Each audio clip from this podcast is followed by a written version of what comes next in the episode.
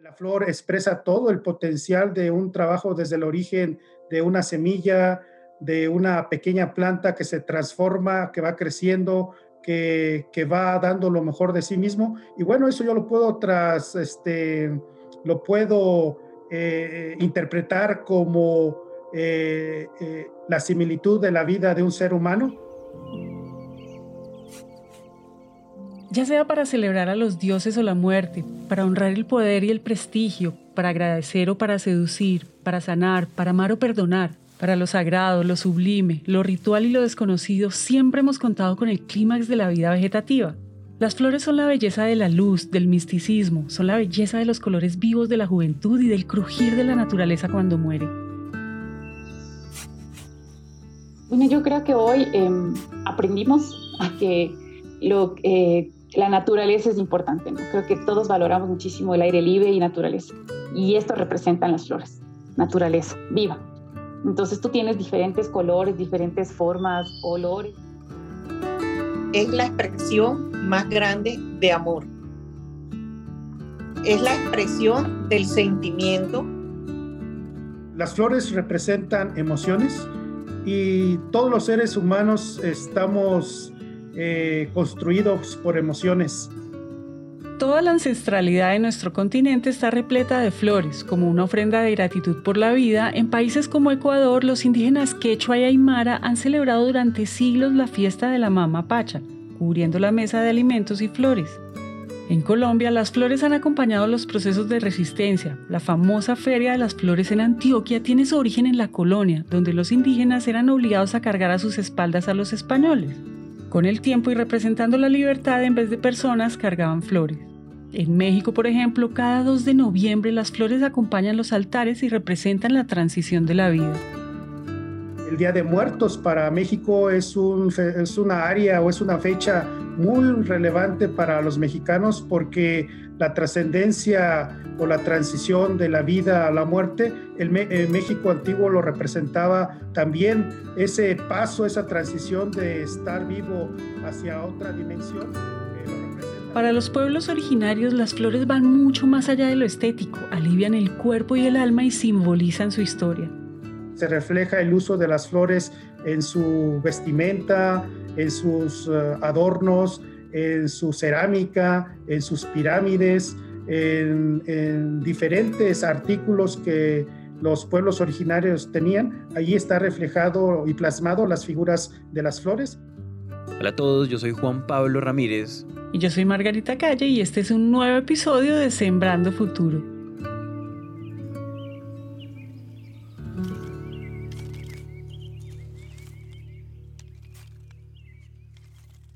Siempre hemos contado con las flores como una extensión del lenguaje para simbolizar y representar cientos de momentos y etapas en la vida de cada persona. Y esto tiene todo que ver con sus tradiciones y contextos. La floricultura es una práctica que permite que esas costumbres se mantengan. Luego de Holanda, Colombia y Ecuador son los principales exportadores de flores ornamentales en el mundo. Esta industria cada vez es más grande en Latinoamérica y países como México, Costa Rica y Brasil crecen de forma importante en su comercialización. Sí, bueno, a diferencia de México, que por ejemplo creo que México y Brasil su negocio es más de consumo interno. En el caso nuestro de Ecuador y Colombia, como, compartimos muchas, muchas, eh, muchos aspectos similares, eh, son de exportación. Nuestro producto es, si no por decir 100% de exportación, porque también tenemos obviamente para consumo local, pero hoy por hoy no, no es tampoco un tema eh, general, solo en, en, diferentes fiestas o si quieres entregar un regalo, entregas flores también pero es nuestro, nuestro destino, nuestros destinos son para exportar. A nivel de, dentro de los 10 productos o el ranking de 10 productos de exportación, el año pasado, en el 2000, bueno, 2019 y 2020 estuvimos en cuarto lugar. En este año, eh, bueno, a la del, del 2020 terminamos en quinto lugar, como dentro de los productos de exportación en Ecuador. Bueno, inicialmente en la floricultura hay dos temporadas muy importantes, que es la temporada de San Valentín, el Día de los Novios en los Estados Unidos, que es el día 14 de febrero. Y durante ese primer pico de, cosecha, que normalmente está entre la semana 3 hasta las 5 del año, las primeras 5 semanas del año, eh, se exportan especialmente rosas y, otro tipo de, especies de color rojo mayoritariamente. Esa es la, fiesta más importante porque el 75% de la flor que se produce en, Colombia se exporta a los Estados Unidos. Algo bien interesante es que hay más de 100 mercados en los cuales llega la floricultura colombiana, pero los más importantes eh, es Estados Unidos, mayor porcentaje, Japón, eh, Reino Unido, Australia, Canadá y bueno, hay otros países, España, en Europa, Rusia, por ejemplo, también. Tiene sentido que una industria que mueve más de 100 mil millones de dólares al año sea la que más empleabilidad representa en la agricultura. Mientras en un cultivo de cacao o de banano trabajan de 3 a 5 personas por hectárea, en la floricultura el panorama es diferente, pues son de 12 a 14 personas las que se necesitan por hectárea. Nosotros, así como las flores, somos pasajeros y dentro de este medio como ingeniero agrónomo y como dedicado al cultivo de la flor, eh, lo más importante es hacer buenas relaciones con personas que comparten la visión y la dinámica para influir de forma proactiva y positiva en el mejoramiento de una industria como es la floricultura. Una de mis mejores experiencias ha sido que a lo largo de mi trayectoria he encontrado gente muy apasionada por la floricultura.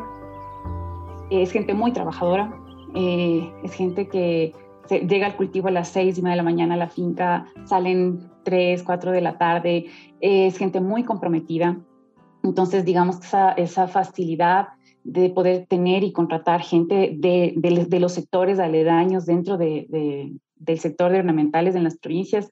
En un momento sí fue un poco complicado, pero después es gente que vive de eso, ¿no? Son eh, incluso las ciudades o las pequeñas ciudades donde están concentradas las flores, eh, han progresado muchísimo, han progresado muchísimo en los, últimos, en los últimos tiempos y se debe obviamente a este movimiento económico que da esta actividad de las flores es muy bonito porque pues llegan, los, las personas llegan a trabajar a las fincas eh, con diferentes medios, ¿no? Llegan en bicicleta, algunos llegan caminando, otros llegan, eh, las empresas de flores disponen de, de, buses en los cuales transportan a las personas. Las personas llegan al cultivo muy temprano, a veces todavía no, no hay los primeros rayos del sol.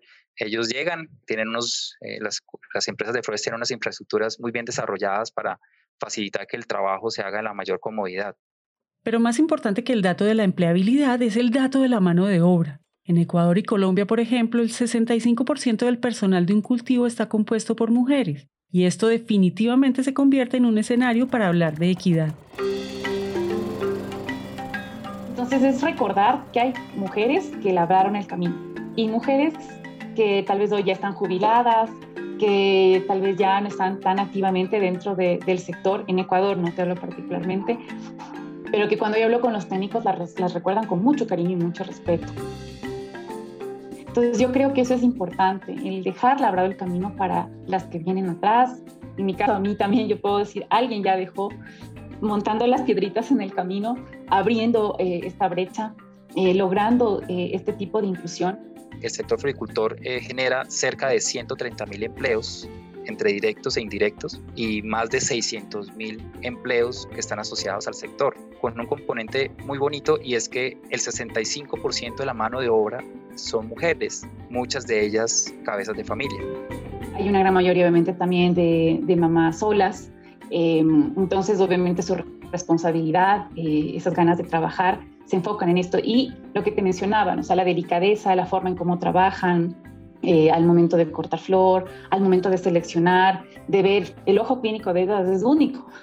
Eh, es un entrenamiento, imagino, que, que, reciben durante todo el tiempo, pero tienen mucha habilidad, mucha facilidad para poder distinguir los puntos, distinguir los puntos de corte, este, el tema de riego a veces en la finca, son muy ágiles. Yo las, yo las admiro porque están todo el día caminando entre los bloques. Eh, muy pilosas, siempre están con su libreta a la mano con un esfero y en las veces que he podido interactuar con algunas de ellas, ellas son incluso abuelas, muchas de ellas siguen trabajando, o sea, y son, ya te digo, son abuelas, eh, pero nunca se cansan de aprender, de buscar, de, de aportar, de contarte. Eh, son personas que les encanta contar de, de, la experiencia de ellas, qué es lo que ven, qué es lo que te cuentan, qué es lo que te recomiendan. Son muy empoderadas. Entonces eso eh, yo creo que es, es, algo ganado también, es un espacio muy importante y el, el trabajo de ellas es vital, ¿no? Esto no se trata de una creencia de predisposición divina o genética de las labores que pueden o no hacer las mujeres, pero al igual que las dimensiones de vida y muerte que pueden conectar las flores, las facultades femeninas de la humanidad juegan un papel importante aquí sobre el cuidado y el detalle. Es una labor muy manual, especialmente en la producción de la flor, y eso es lo bonito porque como mencionaba, más del 65% de la mano de obra son mujeres. Entonces, ese componente de delicadeza en la producción de la flor, en la, pues en la sala de post cosecha, pues viene ese toque que tienen las mujeres de, hacer las cosas con mucha delicadeza.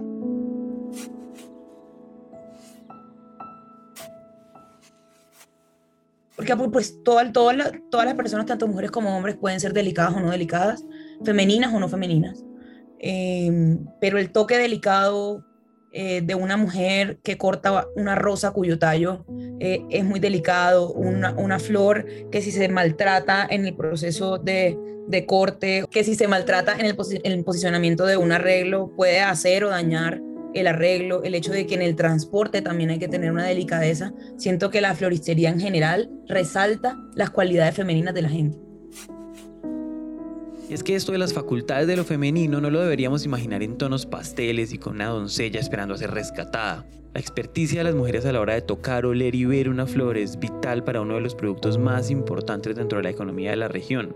También uno de los más fascinantes, porque aquí ninguna especie es igual a otra y cada una merece y necesita cuidados particulares. Hablemos por ejemplo de la rosa en Colombia, la flor más exportada del mundo. Un cultivo florícola, al igual que otros, son, estamos hablando de plantas, que son organismos vivos. Eh, estos organismos están este, en un sistema de producción que a su vez eh, eh, tienen influencia de otros factores, factores ambientales y factores bióticos. Después de que se siembra, se hace un proceso de formación de la planta eh, se crea como una estructura, porque es, un, cultivo que puede durar 8 o 10 años produciendo, entonces hay que generar como una estructura de donde de ahí se van a cosechar las, diferentes eh, flores. Entonces, en el caso de la, de la rosa, uno debe cortar en una parte alta donde está, la, llamamos los brotes de producción. En el momento que se, con la tijera se corta, entonces ahí sale una yemita, la yema va a crecer, va a pasar en diferentes estados, se va a diferenciar, va a pasar de, de ser la parte, digamos, vegetativa, solo hojitas, a producir la flor. Eh, la flor también tiene unas diferentes etapas. Ya cuando llega al, punto donde se debe cortar y cosechar, se corta. Ahí hay que hacer varias labores como, dependiendo de la especie de rosa, hay que desbotonar. Desbotonar es quitar todos los botoncitos que le salgan y solamente dejar un solo botón, que es el principal que uno ve cuando ve las, las rosas. Algunas variedades hay que encapucharlas, es decir, ponerle una cubiertica plástica para proteger la flor para que no se dañen los pétalos. Eh, hay que orientar para que los tallitos no crezcan torcidos, porque hay unas, hay unas características que requiere cada especie para cumplir eh, las características de exportación. Y ya después pasan a una sala, se cortan, se transportan a lo que nosotros llamamos las post cosechas. Ahí se clasifican dependiendo la longitud que tiene el tallo, el, el tamaño que tiene la cabeza de la rosa. Se clasifican, se bonchan si van sólidas o si se hace un arreglo floral eh, se embalan en unas cajas de cartón, se colocan en cuartos fríos, porque de ahí en adelante la flor tiene que ir en cadena de frío hasta que llega ya a su destino final y ya ahí sale para los consumidores. Aunque las particularidades de cada especie sean tan importantes, las zonas de nuestros países donde se practica la floricultura tienen características geográficas muy similares. El cultivo de ornamentales se centra básicamente en dos provincias, en Pichincha al norte y hacia el sur en la provincia de Cotopaxi. Hay una, un área importante también en la zona o en la provincia del Carchi, que es una provincia fronteriza con Colombia. Entonces, las condiciones de altitud, eh, de clima, realmente son eh, en estas tres provincias lo que caracteriza esta concentración eh, del cultivo de ornamentales. ¿no? En el Ecuador nosotros tenemos alrededor de 3.700 hectáreas de flores en general, donde predomina el 80% rosas y el, otro, el, otro porcentaje que es el 20 corresponde a lo que nosotros le llamamos flores de verano o diversificadas. Bueno, les voy a contar un poco cómo nace la floricultura en Colombia. La floricultura en Colombia nace en los años 70 a través de una tesis de maestría del señor David Shiver para la Universidad de Colorado en su estudio de tesis de maestría, pues eh, él evalúa el potencial que tiene la sabana de Bogotá para la producción de flores frescas cortadas. bueno, en ese estudio hace un análisis sobre los suelos, sobre el recurso hídrico, sobre la topografía, el clima especialmente. Los suelos, lo manual que es este cultivo y lo compleja que es la cadena de valor hace que las plagas y las enfermedades abunden. En una industria donde la belleza es el resultado del cuidado y el esmero, la perfección lo es todo. La flores tiene algo muy interesante y es que como tú estás exportando estética, una flor, una flor no puede estar dañada, una flor no puede tener eh, manchas, no puede estar eh, rota, no puede tener eh, daños de, de, algún insecto, de algún hongo. Tiene que ser perfectamente estética, entonces requiere, requiere unos controles sanitarios muy, muy fuertes. A diferencia de otros cultivos que tienen problemas fitosanitarios específicos, en general los cultivos ornamentales o la floricultura puede tener múltiples este, problemas fitosanitarios al mismo tiempo. Eh, por eso es la importancia y la especialización en este cultivo de muchos profesionales, porque a diferencia de otros cultivos intensivos, la, igual la floricultura, eh, ya que está este, producida bajo cubiertas plásticas o en invernaderos semi este, tecnificados, eh, esas condiciones eh, propician que no sea un solo problema fitosanitario el que se presente al mismo tiempo, sino que durante todo el año tengamos este, este, problemas al mismo tiempo, como puede ser la botritis, la peronóspora, el trips, eh, las arañas, eh, algunas pudriciones radiculares, algunas pudriciones y marchiteces foliares.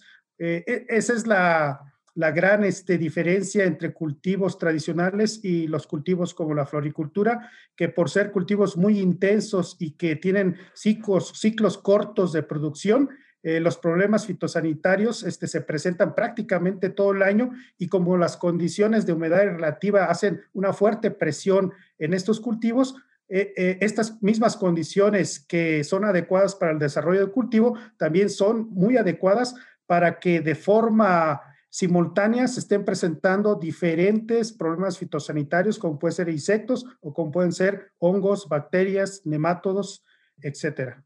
El 2020, o tuvimos un inicio de año bastante húmedo y eso hace obviamente que la presión de enfermedades sea mayor. Y con todo lo que se venía, o sea, llovía casi todos los días, enero, febrero, marzo, no paraba de llover. Eh, entonces cortas la flor también y eso va húmedo. Entonces, ¿cómo evitar? Si va húmedo, se va a dañar en el viaje factores ambientales como la humedad, la temperatura, heladas, exceso de lluvias y estas condiciones ambientales, por supuesto, que afectan el sistema de producción y que modifican las condiciones y favorecen a otros organismos, a factores bióticos como pueden ser eh, hongos, como pueden ser bacterias, como pueden ser nematos, otros este, agentes biológicos que encuentran en el cultivo un alimento y que pueden ser atacados estos cultivos por estos eh, otros problemas que le denominamos problemas fitosanitarios. Creo yo la, la, más importante es una, un hongo que se llama botritis, botritis cinerea.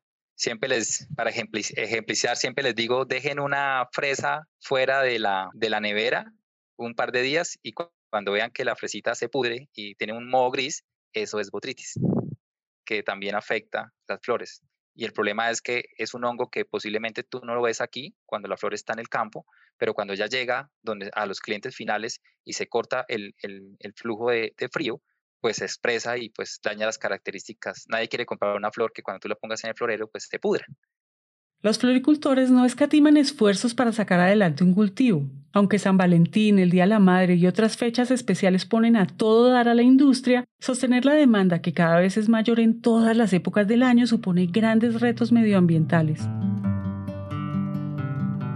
Alguien decía que, nosotros exportamos agua en un envase bonito, es decir, más del 85% de la composición de la flor es agua, pero está en, en un envase muy bonito que expresa sentimientos reto, reto muy, importante y es, es el tema del manejo del recurso hídrico. La agricultura requiere, requiere eh, como todas las actividades agrícolas, eh, agua, pero hay un componente muy importante y es que más del 80% del agua que utiliza las flores es agua que es recuperada a través de las mismas estructuras plásticas de los invernaderos. Entonces, toda esa agua es reutilizada lluvia eh, que eh, se recogen a través de los techos de, los, de las cubiertas plásticas y van a unos reservorios muy grandes eh, en donde se almacena y, eso es algo muy importante que ha hecho el sector floricultor y es, es contribuir con esa sostenibilidad del recurso hídrico. La floricultura ah, tiene una gran característica que es un cultivo muy intenso, es un cultivo que demanda muchísimo trabajo y donde puedes encontrar muchísimos problemas que afectan a este cultivo y donde puedes aprender y también puedes este, utilizar diferentes experiencias que tienes en estos cultivos para llevarlas a, a entender a otros cultivos. Este, este cultivo desde que se inicia tiene que ser manejado de forma muy adecuada eh, para que en la última etapa o hasta que este cultivo llega a manos del usuario final tenga la mejor calidad exige de mucho esfuerzo, mucha dedicación y un seguimiento continuo porque es un cultivo muy delicado. Recuerden que la floricultura se vende la, belleza, se vende la calidad, se vende la textura, se vende la imagen de, de esa flor. Las flores trascienden. La literatura, el cine, las artes plásticas, la música, la poesía, entre otras tantas cosas, siempre han contado con este envase de agua y luz, las flores están para recordarnos lo efímera que es la vida y por qué cada etapa es fundamental para que eso que nos inunda de plenitud florezca. Como decía Maurice Maeterlinck, escritor y botánico francés, en las flores se concentra el esfuerzo de la vida vegetal hacia la luz y hacia el espíritu. Pero hoy las flores se han hecho o son parte también del alimento para el alma, ¿no? El ser humano debe estar muy compenetrado con sus habilidades emocionales y por supuesto el cultivo más importante que representa las emociones del ser humano es la floricultura. Este episodio fue posible gracias a la participación de Israel Chimal, gerente comercial de soluciones profesionales para Singenta México y Centroamérica. Belén Ortiz, gerente comercial de ornamentales para Singenta Ecuador. Hugo Villabona, gerente comercial de ornamentales para Singenta Colombia. Margarita Escolar, florista y gerente de Flores del Prado en Colombia, y María Margarita Rivera, su hija. El reportaje y la producción de este episodio estuvo a cargo de Julieta Yuri.